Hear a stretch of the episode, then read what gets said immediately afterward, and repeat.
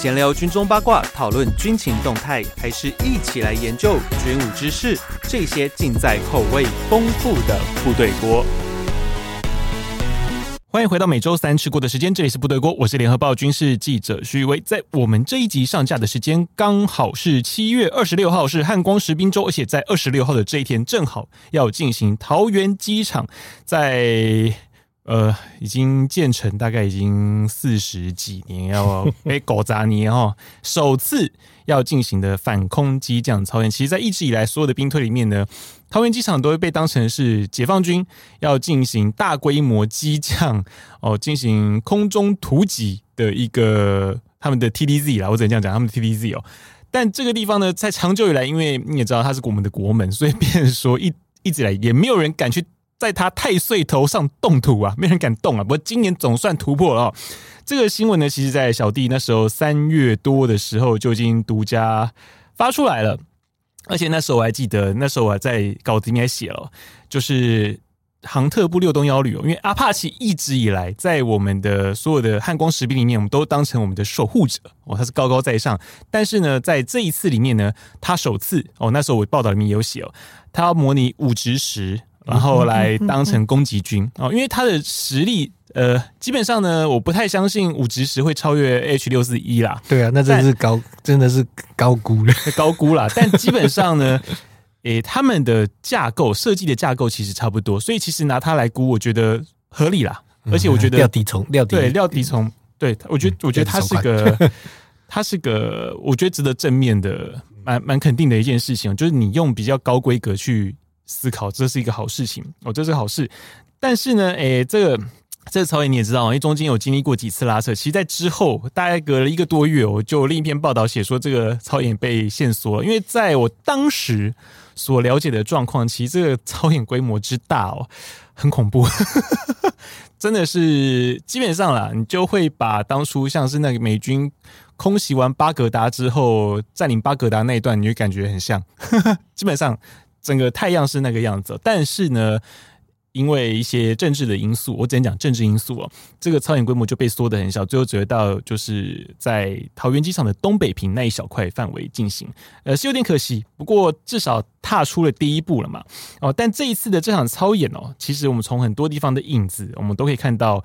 美方这一次的着手哦，稍微的好像跟过往比起来深了。一些些，我觉得其实，在我们上架的这一天，呃，这一整周，其实我们也可以看一看，就整个操演的方式会不会跟我们过往所认识的汉光有点点的不同？我觉得是可以值得参考的一点啦。因为这一次包含像是台北呃呃台北港那边哦、像这一次的淡水河哦、不是就像过往那样，就是拉个封锁拉个封锁线，然后放个炸药这样子哦。其实也包含像是突击艇啊那些的。一些突围啊，或者像是说，呃，在巴黎海滩那边会有一些 AV 拐登陆啊，这样，因为以往我们都是登陆都是用想象的哦，想定用想定用想定的，但这一次是来真的啊。虽然说没有海军陆战队人冲下来了哈，这还是跟真实会有点差异。但你会发现，其他的操演方式跟过往真的有点不同。它包含像是今年初，像是航特部有一些新的备降场的示范哦，包含像我们在官职部那一次，他们他们模拟。航特部就是用那空中兵力直接把人投射到官职部那边去。虽然说其实包含现场我们拍到的老美 也看的好像也是有点啊 哦，我们能理解。不过这都是嗯很多季呃所谓的交流哦之下哦所造就出的一些新的战术战法的转变。但我们今天就要来跟大家聊聊，就是呢在这这几十年来啦，其实其实说几十年哦，这真的是很久。我们到底中华民国的大致战略、细致战术，我们到底有被美方影响的多深哦？哦，但其实很好玩哦。最早最早影响我们的并不是美方哈。我们大家请今天的来宾来跟我们聊聊这一块故事哦。我们今天的来宾呢是中华战略前瞻研究协会的研究员杰仲老师，也就是我的好朋友杰仲老师，你好。好，主持人好，各位听众大家好。我当然一样，就是每次杰仲老师来的时候呢，因为你看今天这些的题目哦，我觉得。从部队锅开播以来到现在，我们很多的题目其实它都可以变成研究的其中报告，或者说更大一点可以变论文哦。嗯，所以大家有兴趣的话，欢迎报考淡江战略所。我对啊，就你刚刚刚刚是那个美国对中华民国这个在军事上的这个影响扮演的角色是，其实就好几个论文啊，因为每个时期抗战时期可以写一篇，是冷战时期可以写好几篇。那最近呢，又可以又可以写，又又又至少又是一篇。对对，而且而且其实影响的层面哦，有时候不太是单单方面的哦，其实从多层面的可以来哦。这个题目其实有点大，但我们今天就先大致的把一些脉络理出来给大家了解一下，就可以发现那个，诶，我记得那个我们前总统已故的前总统李登辉先生，他有一句名言。嗯哦，至今我深深烙印在我心中。哦，不是偶的偶啊，唱那句话。嗯、我有时候觉得我们的国防到底是不是我们自己的国防？嗯，或者说其实是我们看不清我们自己的国防，便说是旁观者清，他们来来拉一下你，提醒一下你。我就很好奇，因为从最早最早，其实中华民国的国防哦，诶、欸，在立国之后，影响我们最深的，好像并不是美国。你如果说，我觉得美国的影响。呃，开始就是深入，嗯、真的是到台湾之后，嗯，因为在一开始，我们比如说黄埔军校是。里面有俄国的教官，嗯，然后中，然后但是中华民国国籍教官大有很多是留日本的。啊，日本的。很多是留学日本，嗯、包括蒋中正先生也说他有去日本那个过过水，是 他虽然他应该是没有去念，没有真正去念到那个士官学校了，嗯，但是就是黄埔的教官。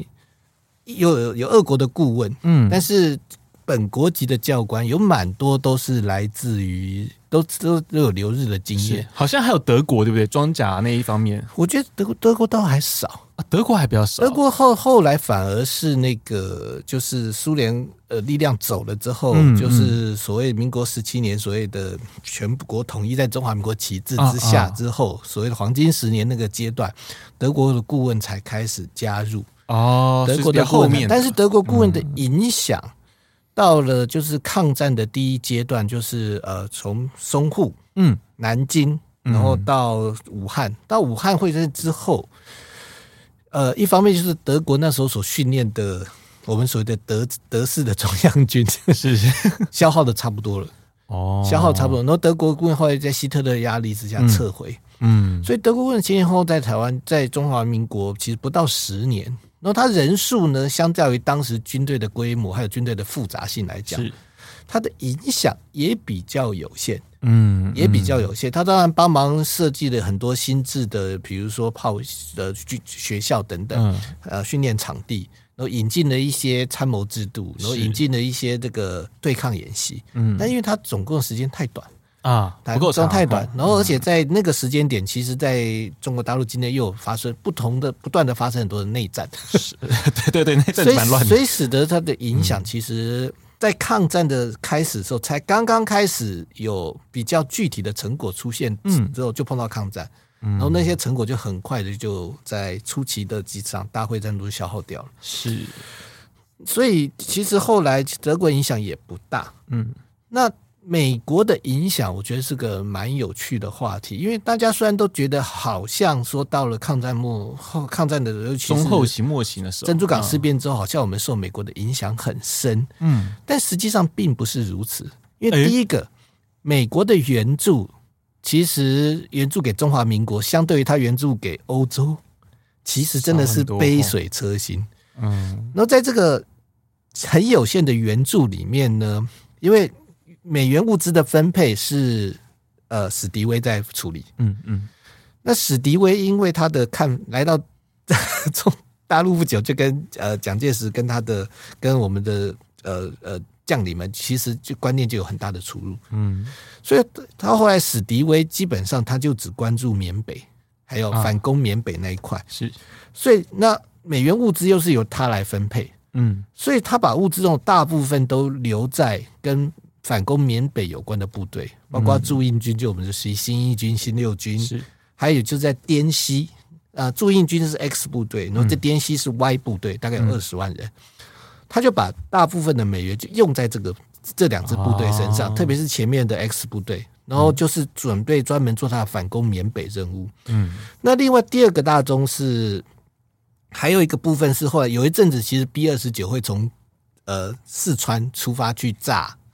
去炸日本本土是那时候，因为那时候以 B 二十九为了维持这个任务，其实也耗掉了很大的美元的吨位。嗯，那真正在整个抗战过程当中，对中国大陆主要战场比较有发挥功用的美元，主要是用在十四航空队。哦，十四航空。可是十四航空队所获得的比例其实也不是很高。嗯，那这边甚至于到后来出现一个状况，就是一九四四年大概四月份。日军在中国大陆发动那个规模很大的一号作战，是那时候其实呃，把在中原腹地里面把呃国军很多的部队都击溃了，嗯，然后包括什么衡阳、长沙会战，一度威胁到重庆。可是在这个时间点上，用美元物资装备的在滇西的 Y 部队，却并没有转用到。我嘞，并没有转用到这个一号一号作战日军的战场上，是。反而从一九四四年的六月开始，嗯，配合 X 部队驻印军去夹攻去反攻缅北，嗯，所以换句话说，美元在第二次世界大战的时候，最起码在地面战斗的部分，其实真正分配到呃中国大陆主要战场的美元物资并不多，是。并不多。那后来等反攻缅北成功之后，在云南又开始整训，大概三十个师，我没记错的话，嗯，那主要是用在做中国大陆对反攻日军用的，嗯。然后呢，当时他曾经参加过一个桂林，呃，曾经曾经参加过一次会战，紧接着就要准备要反攻广州，因为当时第一个目标就是说，希望透过这个反攻，先拿下一个港口。方便以后这个物资的接运，嗯、可是这个作战计划，这个反攻计划在执行之前，日本就投降了。啊！日本就投降，来不及发挥呢。所以其实到后来，就是说在地面作战上，其实在中国大陆战场上获得的美元的装备物资并不多，主要都还是在新一军、新六军，然后那云南的驻军，那云南驻军后来也因为日本投降，所以很多的计划也就半途而废，嗯，所以也就没有做完。那美元对最大的影响，当时其实还是在我们空军上面，是因为我们的空军经过前一阵子的消耗，其实整个空军大概只剩下一个骨架。嗯，那到后来，因为随因为跟日本战机的技术水平差太多，所以当日本后来要来攻击的时候，我们的空军其实都是避战。是美国的协助帮我们，是他帮我们重新建立的整个空军的制度。嗯，包括空军飞行员的训练也都拉到印度，后来拉到美国去做。是，那包括很有名的陆克基地。嗯，其实，在二次大战的时候，他就开始接训中华民国的空军。其实那么久以前就已经有了。所以，呃，抗战时期，我个人觉得，美国对于 中华民国在的协助，主要还是在空军方面。嗯，主要还地面就比较没有。在地面作战部分，因为主要都消耗在。只要说坦白说，都消耗在消耗在滇缅，嗯，消耗在滇缅。然后后来原本要用在本土反攻的，后来因为日本投降，日本投降也就没有做。那有一部分当然就后来大家就在内战中 就去北报去打。后来在进行国共内战的时候，好像美美方这一块好像那时着力就不深了，对不对？对对对，其实所以在抗战时期，美国对于我们的国防战略，嗯，军事战略，它有很多的批评。是，但是它实际所造成的影响，并没有想象中那么大。嗯，虽然后来魏德曼取代史迪威，嗯，那对于我们整个军事战略决策也产生了一些影响，但是他基本上还是透过说服蒋介石，取得蒋介石的信任，是，是哦之后去做的。所以在抗战时期，其实美国。对我们的国防政策的批评很多，嗯，但是实际的影响，嗯，并不大，反而是在所谓的戡乱战争的时候，那个马歇尔曾经，据说马歇尔曾经用这个美元物资的分配，嗯，强迫我们去执行一些停战，哦，强迫我们去执行一些停战，但是我觉得在那个时间点，美元物资对当时的国军来讲是一个蛮重要的一个物资来源。嗯但是它对我们实际对我们这个国防建军是，我觉得影响其实没有很大。嗯，那到韩战呢？是不是韩战开始之后，真的我觉得主要是呃，美国就是美国开始协防台湾的时候，韩战之后是，然后美军顾问团来了之后，嗯，那时候现在很多人去想，就是说，哎，在当时好像美军对我们就是处处防我们，处处找我们麻烦，嗯，但实际上我觉得在那个阶段，美国。对我们最大的影响，它其实帮我们建立了一个比整套比较现代化的军军事制度，是从从编装。后勤、人事、兵工，你说我们的所谓的打桩兵训是在海战，就美军顾问团开始来台湾之后，就是中美共同防御条约之后，我们才真的有打桩编训这种东西。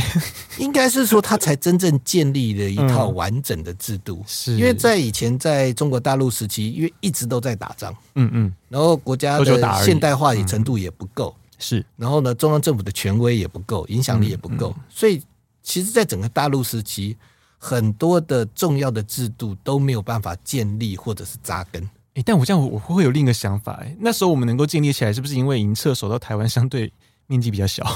面积比较小，然后中央政府的力量可以贯彻到对每一个每一个地区，对每一个地区，然后在美方的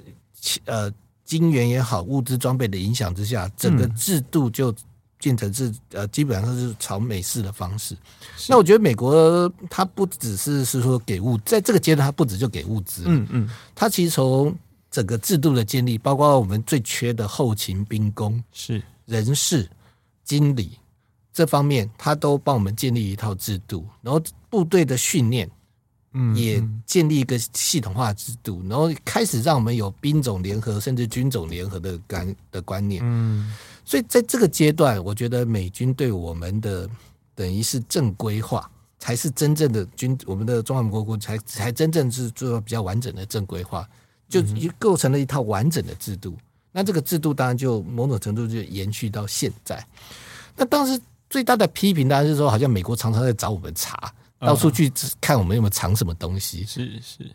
我觉得这牵涉到两国的目标跟利益本来就不一样。美国当时就告诉你，他是来协防、协助防卫，那个叫共同防御条约。是，所以他的他其实美国的任务就是，如果台湾遭到攻击，嗯，我会协助，嗯，但是呢，他本来一开始就说他并没有同意要支援我们去反攻大陆，对大陆进行攻击。那也因为冷战那个状况，他也就担心是说，如果我们这边对中国大陆，呃，采取什么样的军事行动，会不会把它卷进去？是是，以至于他就对我们的很多的管管制就非常的严，比如说他在登陆艇，他都要控制给我们的数量，然后也不让我们自己做登陆艇，嗯，然后运输机的部分，我们很早就。要求 C 幺三都要求了非常久，说甘乃迪时代就开始要求，但是美国始终不肯给，我们就只有幺幺九可以用，始终不肯给，他就是怕说，哎，C 幺三动一下给你太多，你的运输能力太多，你会不会哪天突然间丢了大量的伞兵到中国大陆东南沿海？所以他就管的非常的多，然后到处去检查我们的外岛所储存的物资的情形等等，甚至在我们的军方跟政府高层部件。是，那他的目的当然就是，他就认为我是就是来协助防卫，而且嗯基本上他只想协助防卫台湾跟澎湖。嗯、在这种状态，他就说我就要做到这一点，然后呢，他就采取了很多监控的行动，是不想就是说啊，避免是说因为我们跟中国大陆交战而他被卷入。嗯，但是尽管有这么多的，现在看起来是对我们来说很多不是太尊重的做法，但我觉得。也必须承认，特别是在整个军队的人事、经理、兵工、后勤制度方面，嗯，确实是靠美军还有美军顾问团那时候的指导跟协助，我们才建立了一个比较现现在看起来是比较完整的体系。否则，在中国大陆时代，根本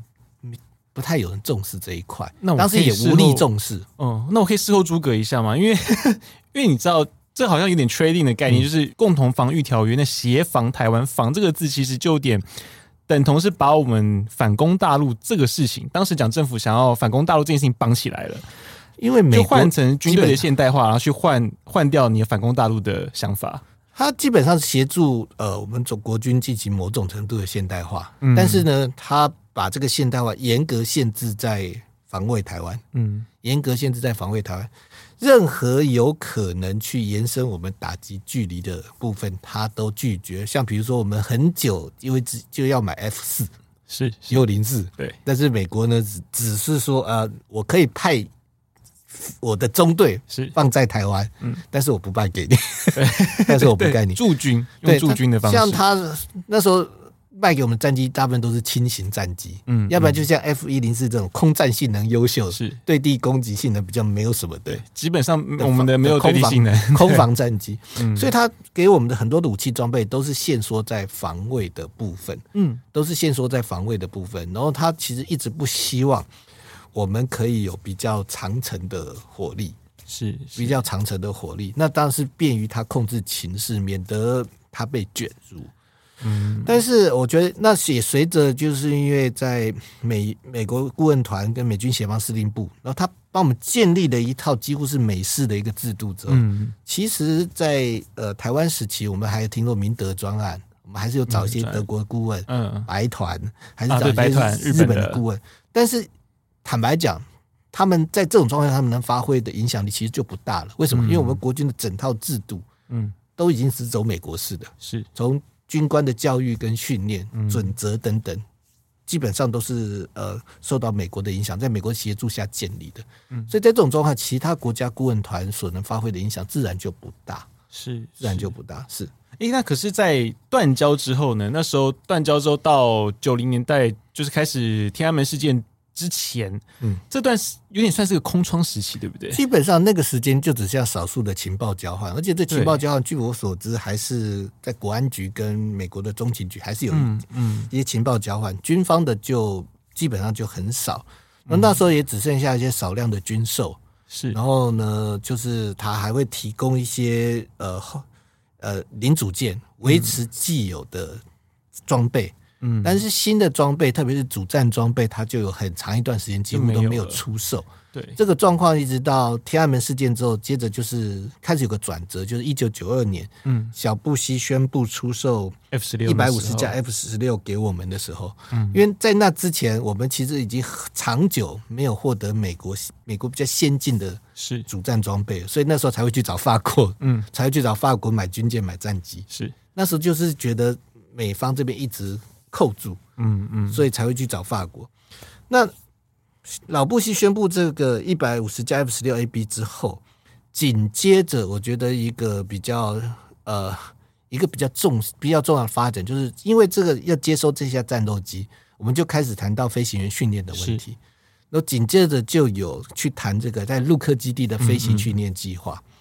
这个飞行训练计划虽然是一九九七年才开始做第一批的训练，但是从一九九二年美国同意出售 F 十六战机之后，我们就开始向美方争取。嗯，那这个东西真的可以说就是断交以来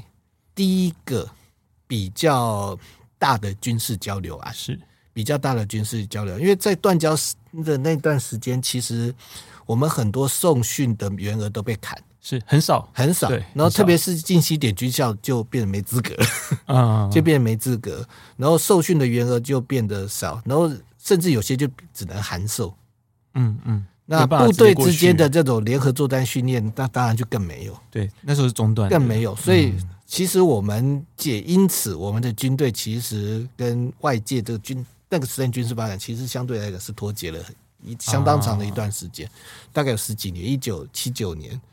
一九七九年到一九九六嘛，嗯嗯，然后陆克基地呢，陆克基地的飞行训练是开始了，呃，这个中美军事交流开始提升的一个重要的象征。那另外一个更关键的影响，还是一九九五到一九九六的台海飞弹危机。嗯嗯，那在台海飞弹危机中，因为美国也好，我们也好，都感受到中共弹道飞弹的威胁，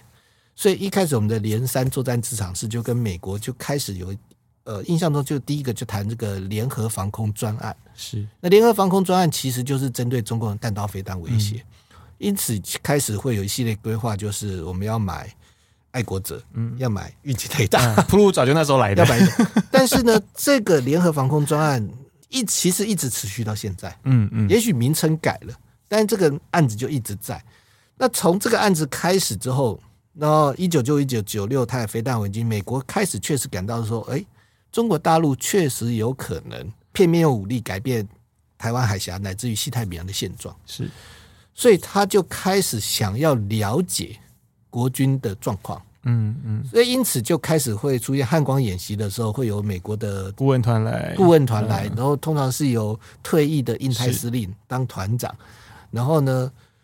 高阶的都是退役的，是。上校级以下的就是现役的，嗯嗯，他们就开始呃去观摩我们的演习，嗯，那观摩的演习之后，就开始陆陆续续发现我们的一些问题，是或者是他们认为我们有哪些问题，就开始。把这个建议呢，就开始对华府提出。嗯嗯，那华府在收集这些建议之后，就开始利用，也是一九九五九六飞弹危机之后，我们跟美国开始建立在国安层级、国防部层级、军总层级，还有跟印太司令部层级这种各种的呃各种的制度性的会谈。是这些制度性的会谈，加上汉光演习的观摩团。嗯嗯，那汉光演习观摩团他们看到的意见会。转报给华府，华府整理之后，就会在跟我们这些不同层级的定期会谈面去提出来讨论。那这边就开始了，就是美国开始又开始呃，对我们的国防建军就开始发挥影响力。是，那这影响力就开始逐步的深化。嗯，但是我必须必须承认，在这几年，比如说呃，在川普跟拜登之前，那个影响都比较间接。嗯。都比较间，基本上他是不断的提供他的建议，是给我们。然后呢，有的时候呢，在军售案方面，他顶多就是否决我们的提出的需求。这个影响还是比较客气，比较对，没有那么强势。我觉得二零一二算是一个开始有点气氛转换的点，但是到二零一六之后，我觉得整个氛围变得就非常不一样了。对，就是、嗯、这边就是说，他们呃开始比较强，开始我觉得。在拜登之前，甚至在川普，嗯，川普的后期之前，他们都还是比较，呃，比较没有那么强势，嗯，就是他们会不断的把他们的意见告诉你，那甚至于透过比如说一些华府的智库，是，然后来传话，退休官员来传话，然后不断的去表达美方的意见，嗯，但是他不会采取很强烈的手段去，呃，干涉你的决定。那顶多是你提我们提出一些军售项目，他觉得不，他觉得不同意，他就不同意。是是。可是现在在就是在川普末期，特别是拜登时期，嗯，美方的影响力又开始恢复。第一个就是美方开始大量派人来，对，大量派人来。呃，姑且不不能称之为美军顾问团了，嗯，但是就有呃很多的专案，是。我们跟美国之间就开始有很多的专案。这些专案的一个影响就是美方开始大量的派人来。嗯，然后呢，从以前只看汉光，然后现在就开始到其实都有喽，到开始到各常备部队。是，甚至于什么战备月，嗯，美方也会看，甚至于还到我的了解是，他也有去呃，不但跟我们的国防安全研究院，甚至国防大学啊、紫参学院等等，都开始有了交流。是，那随着这个交流的增加呢？就代表美方的对我们军队的影响的程度，当然就开始开始提升。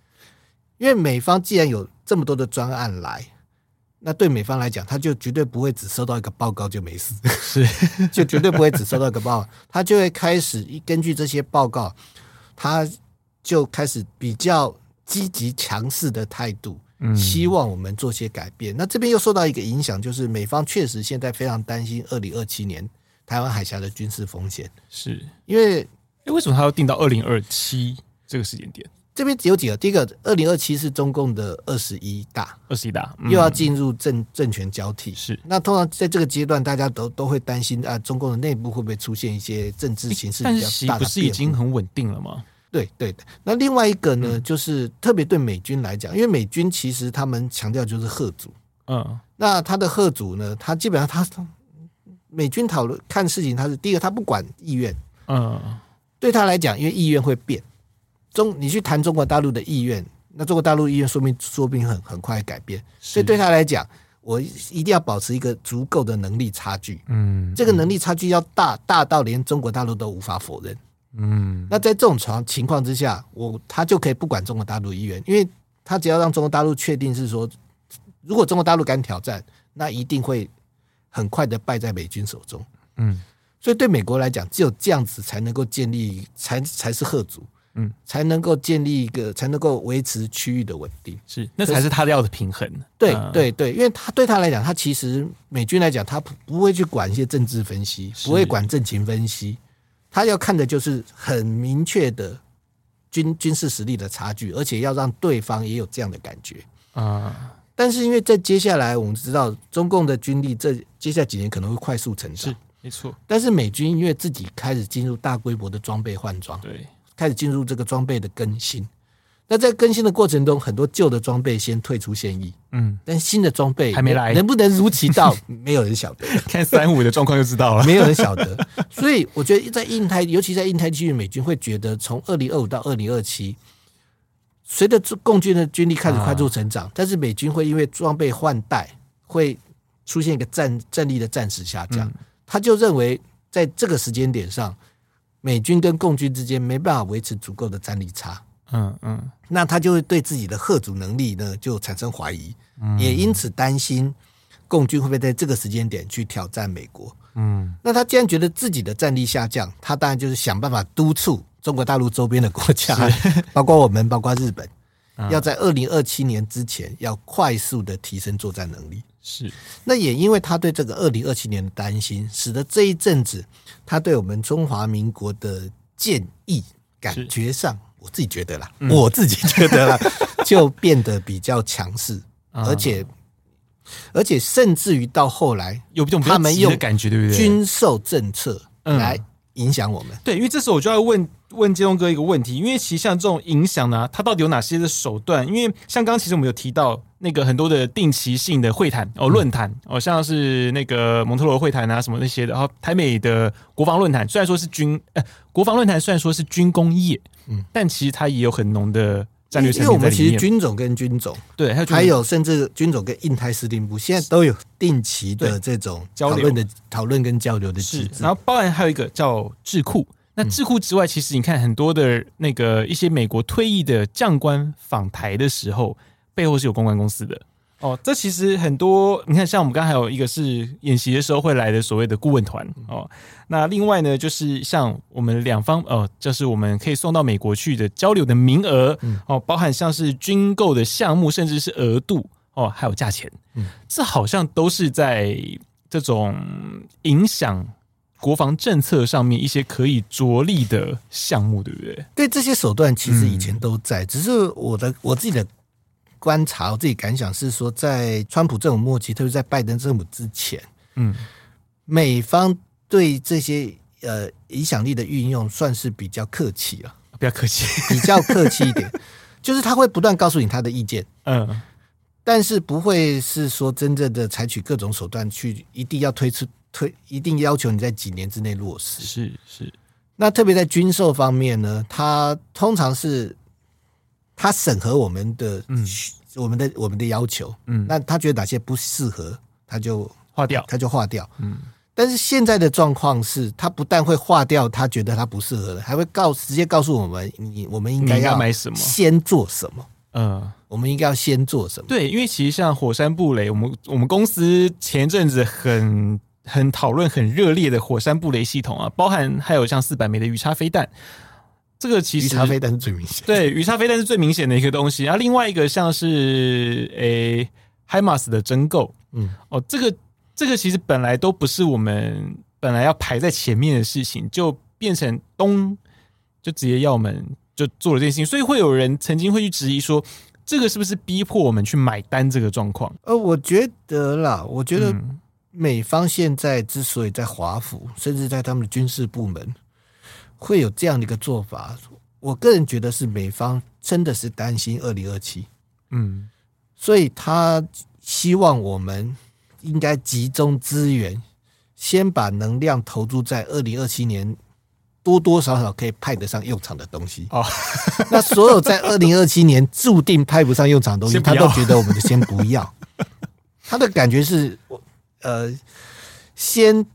度过，先让二零二七年能够顺利的下庄，对 对对，那能先顺利的下庄再说。所以在这段期间，他真的是采取了很多的呃手段，去强烈的去影响我们，嗯，强烈的去影响我们。其中最主要就是透过军售政策啊，透过军售政策。那现在就是美方华府有个国务院跟国防部的文官，嗯，组成了一个小组，嗯，专门在处理这个。我们对台湾的军售是，那他这个处理还已经不是以往就是被动式的审查我们要我们的要求项目，嗯、而是会主动的。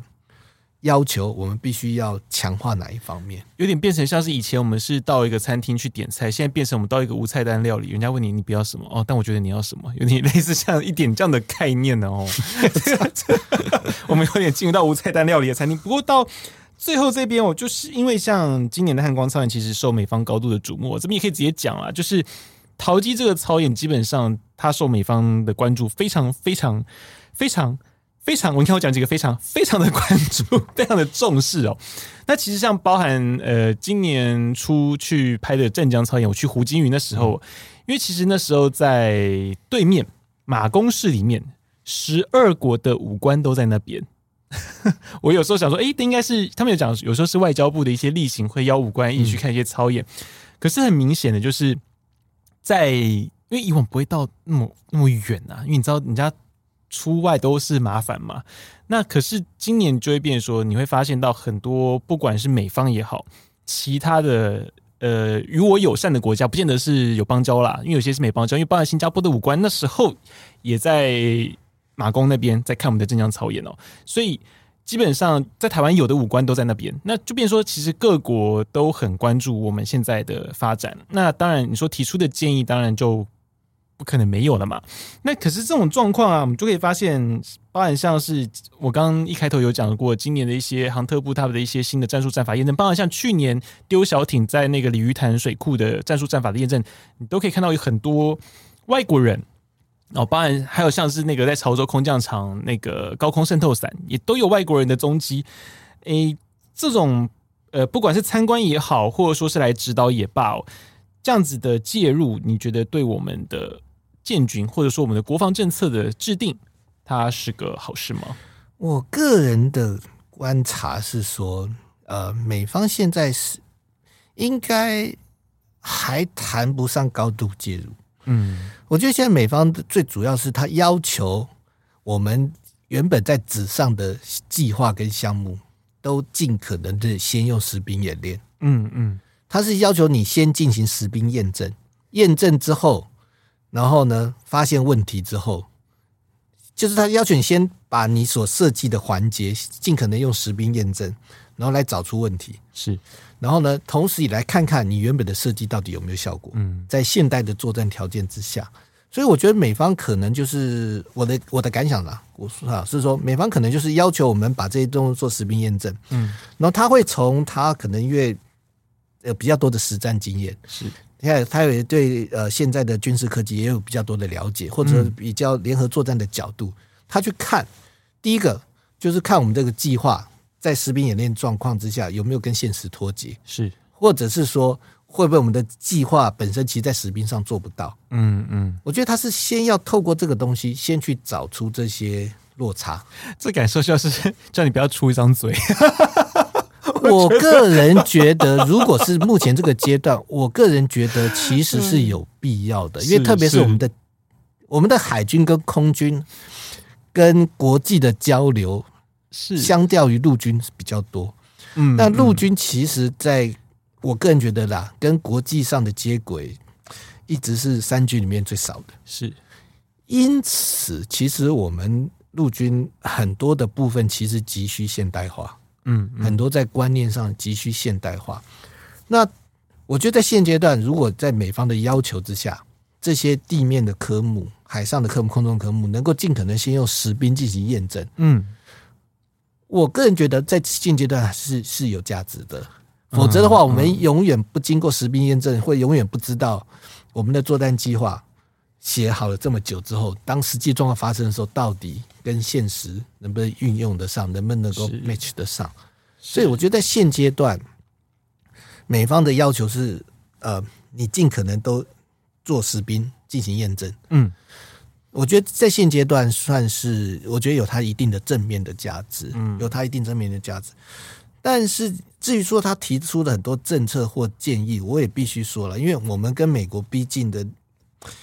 虽然说感觉他现在有个共同要抑制的敌人叫中国大陆，但是双方在很多的。目标跟目的还是不同。嗯，战略的远景上面其实好像还是不同。像我们刚才提到，就是说，哦，美国现在非常担心，非常担心二零二七，嗯，所以要求我们把所有的军事投资基本上都先压在二零二七年，可能可以开始产生效果，至少是部分产生效果的东西。嗯、但是其实就会造成一个影响，嗯，就是二零二七年之后，中共的威胁形态会不一样。是。那我们如果要应付二零二七年，比如二零二七到二零三五这段时间中共的威胁的话，我们很多的军事投资建军的项目，其实现在就要开始启动。嗯，但是现在在美方的要求之下，他把军事投资的大量的资源用在短期之内可以派上用场的东西。嗯，那就使得我们中长期的建军有点被偏顶住了，就被嗯对就被延滞了。嗯，就被那会不会造成我们以后？度过了二零二七之后，会变成没有时间来应付二零三五的状况啊。二零三零或二零三五啊，像比如说，中共现在在做联合登岛作战的转型，是。那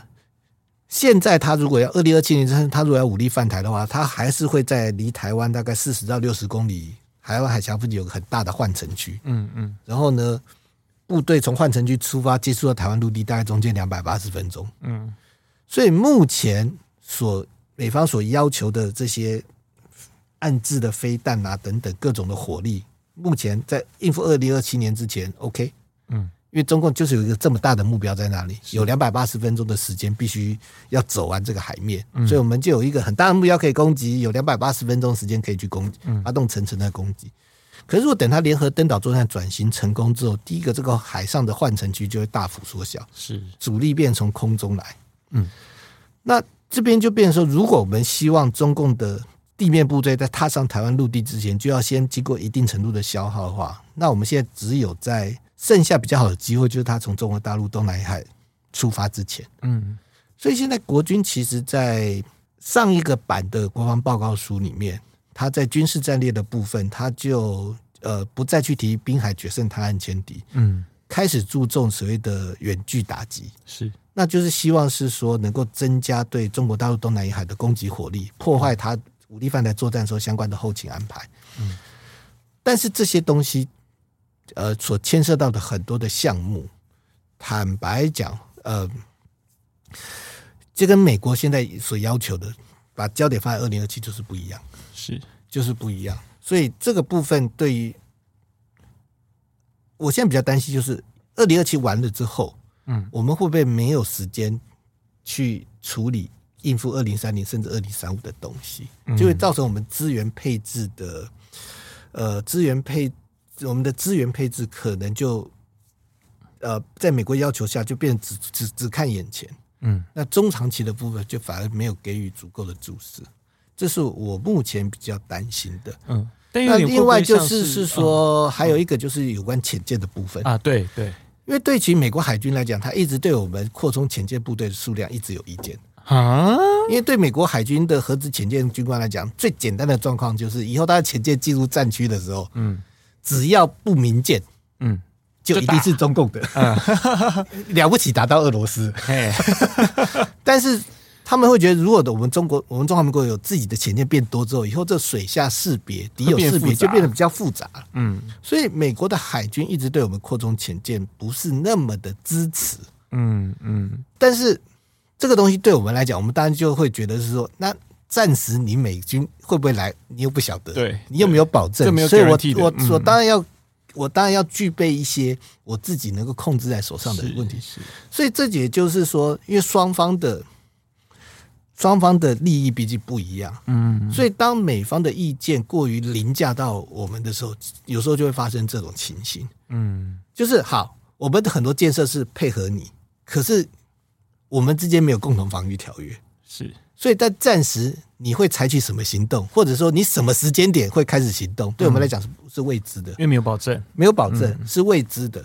所以我们还是必须要。掌握一些东西在自己的手上，嗯，而不能够完全迁就美方的意见，是。因为你若完全迁就美方的意见的话，我坦白讲，第一个潜舰的数量他就不可，他就不希望你太多，嗯，那种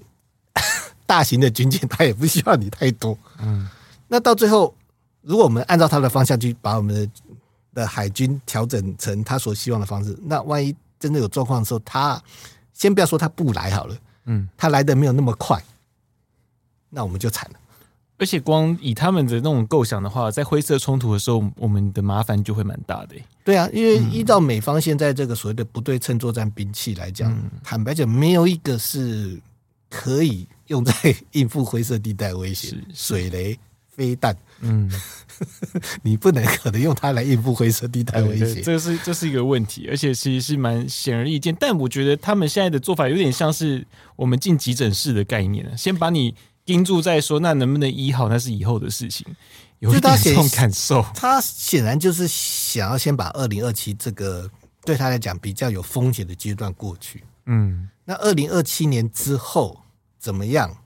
他显然目前没有放太多的心力在这上面。嗯嗯，那美军也许可以这样，我们这方面我觉得已经不能不太能够不太能够是说现在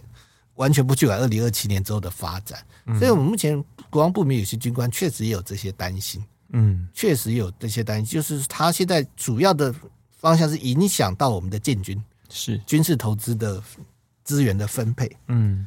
这个方面目前的影响是最大的，是目前影响。那至于其他准则训练的部分，目前开始在，我觉得这个影响开始在产生，嗯，但是要说到凌驾我们。我个人的观察是还没有。是，那目前发挥最大影响力的，确实已经产生非常非常显著影响，还是在对军事投资的分配。嗯嗯。那训练的方面、准则的方面，目前刚刚开始，嗯，刚刚开始产生影响，但是我是觉得目前还没有到说它像军事投资一样，就是有些东西它几乎是吩咐我们一定要这样做。啊，那目前我觉得在训练在准则方面还没有，还还目前我的观察是还没有出现这种情形。是是，可是像后备旅和所谓的那个一年制义务役这种事情，役役期的延长确实是在，我觉得是美方的强烈的建议，确实发挥了很大的影响。嗯。但是其实，在国防部里面原本就有这样的声音，是本来就想要恢复了，只是因为民意的关系，没有办法，对，不敢提出来讨论。是，是，那这一次能够延长，除了美方的强烈建议之外，嗯、我觉得主要是俄乌战争爆发之后，影响到民民民众的态度。嗯嗯，影响到民众的态度，特别是对那些已经当完兵的 人来讲，他们的就变得支持，就更更敢于表态支持。等一下，这个关键字“当完兵的”，这一定的嘛？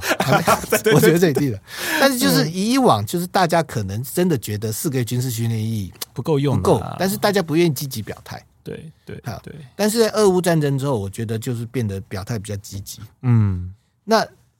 主要是民意的转向。嗯，加上美方强烈的要求，嗯，使得国防部里面原本就有一批认为是说四个月军事训练役很有问题，必须要改的这个声音才浮上来，是才浮上。所以是其实我觉得是国防部原本就有这个想法，是只是后来顺水推舟这样。那后备的部分，我觉得美方最大的影响是以往国防资源的分配都是大量集中在常备，对后备的部分呢，大家。感觉上只要数字上存在就好。对对对，反正但是现在在美方的 影响之下，这几年确实对后备的投资是增加的。那当然还是不够，但最起码有看到比较明显的增加。是，包括现在我们的后备部队有跟陆海空三军在同步换一批这个通信系统。是，那这个在以前根本是难以想象，以前根本不可能发生，以前根本是陆军陆军淘汰下来的。就丢给你后备的库房，对，你后备库房收了之后也不知道它能不能用。对啊，你要想，你以前教授一定是戴 M1 盔的啊，谁给你戴新头盔？所以就是有些部队还没戴啊，说哈，为什么后备先坏？对，所以这个部分呢，就是对后备部队的重视，是这个确实也是在美方的影响之下，才有了最近这样的一个变化。嗯，这个这个确实也是如此。嗯，但是我觉得在准则跟训练方面。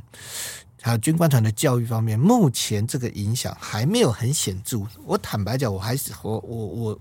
那可能会有人会骂我，但是我觉得以国军目前的状况，这个方面的影响能够快点发挥，说不定不是坏事。是是，特别是我们的地面部队对于现代化的联合作战，真的是脱节了有。真的是脱节的蛮严重。有今年五四两旅加上基布三三三就要去美国受训嘛？那这其实其实其实对我们来说是个好事吧？对，我觉得这绝对是个好，一整个绝对是个好事，嗯，绝对是个好事。最起码让我们的一些联兵营的国安兵能够接触到现代化的联合作战是怎么打，是，是什么是现代化的联合作战？因为坦白讲，我们地面部队现在就算有心要做，也没有那个条件，对，也没有那个条件，因为相关的架构基本上都。都非常的缺乏，嗯，所以你必须在有相关的架构、相关体系支持下，你才能够真正去体会到现代化联合作战是怎么样。是因为坦白讲，我们的陆军在 C4ISR 现代化方面，相较于共军，嗯，共是相较于共军的主战部队，是已经有段明显的差距了。嗯，但是因为陆军缺乏跟这种在过去，尤其是断交之后，缺乏跟这种国际交流的这种经验，所以感觉上我知道陆军有些人很急。嗯，但是他们也只能急，是因为毕竟没有相关的 know-how，对，也没有相关的体验，对，所以在这种状况下，他们只能急，也不知道从何着手。是，所以这一方面，我倒是希望，如果美方的一些影响能够快点发挥。我觉得最起码在一开始是有用的，嗯，一开始是有用的，嗯，而且我希望是他们出国回来之后，能够把一些新的观念和一些战术战法，希望不要只是去演了一遍而已。对，我更希望 能够带回一些准则啊、观念的一个做法。我更害怕是回来加速他们退伍的速度。我真的希望不要了，通常都是这样。我希望不要，因为接下来应该就是开始要进行准则的调整，对，来自于训练方式的调整，你都要必须根据现代化联合作战的要求去调。对，那我我个人其实虽然说很多人可能会因此会骂我，但是我个人还是希望是说这些变化能够在美国的影响之下，能够快点的发生。嗯，这对提升我们的地面作战、地面部队的战力，我觉得还是有它的帮助。是是，我觉得借力使力啊，就既然人家有比较好的实力，那为何不就就顺着人家，让人家去教导我们，让我们自己变得更强？我觉得这才是一个比较好的一个方式。我非常谢谢基隆哥，我今天来跟我们分享一下，哎。我们这些年来哦，美方对我们的影响到底有多深哦？其实没有到你想象中那么夸张，但是其实很多地方啦，有形无形，你就可以发现，其实美方的影子都有在哦。但其实这不是一个坏事，因为你也知道，常常有些人会骂黄埔将钢啊什么的啊，呃，其实我们有蛮多人出去学了。我是觉得蛮多黄埔现在人对黄埔的批评有点过头，对。但是我也必须承认，特别在地面部队，因为自从断交之后。嗯嗯，我们跟世界上这个脱节蛮久的，真的是脱节蛮久。对，真的是脱节蛮。海空军还好，海空军还有还有一些计划，是有时候还有一些接机接舰，嗯，还可以收到一些新的讯息。陆军真的就比较难。像陆军在过去在根本是很长的一段时间就断层，嗯，嗯，偶尔只有少数时就特战部队有。一般的地面部队的接触，其实是到最近几年才开始。是是，而且也希望就是在趁这一波啦，因为这种交流比较频繁的时候，也可以顺道的就把我们整个战力真的是和一些观念哦有提升哦。那我们部队锅呢是每周三更新哦。如果喜欢我们节目的话，也欢迎您就是订阅分享给你的朋友，并且恳请给我们个五星的好评。那另外小弟那个下一周哎、欸、不是下一周啦，下个月啊下个月的军情 Plus 啊要带大家了解那个很多枪啊。就是我们非武力的枪，叫做玩具枪，但玩具枪里面有很多种，我会带大家来了解到底哪些枪它的感受是什么样子哦。那我先非常、哦、对对带大家玩玩枪啊哈。啊那我们非常感谢基隆哥今天来跟我们分享，就是分析一下，就是美方对我们中华民国国军在国防政策以及我们在军力上面的一些概念啊，上面有哪些的影响。那我非常感谢基隆哥，那我们下礼拜三见，拜拜。好，谢谢主持人，谢谢各位听众。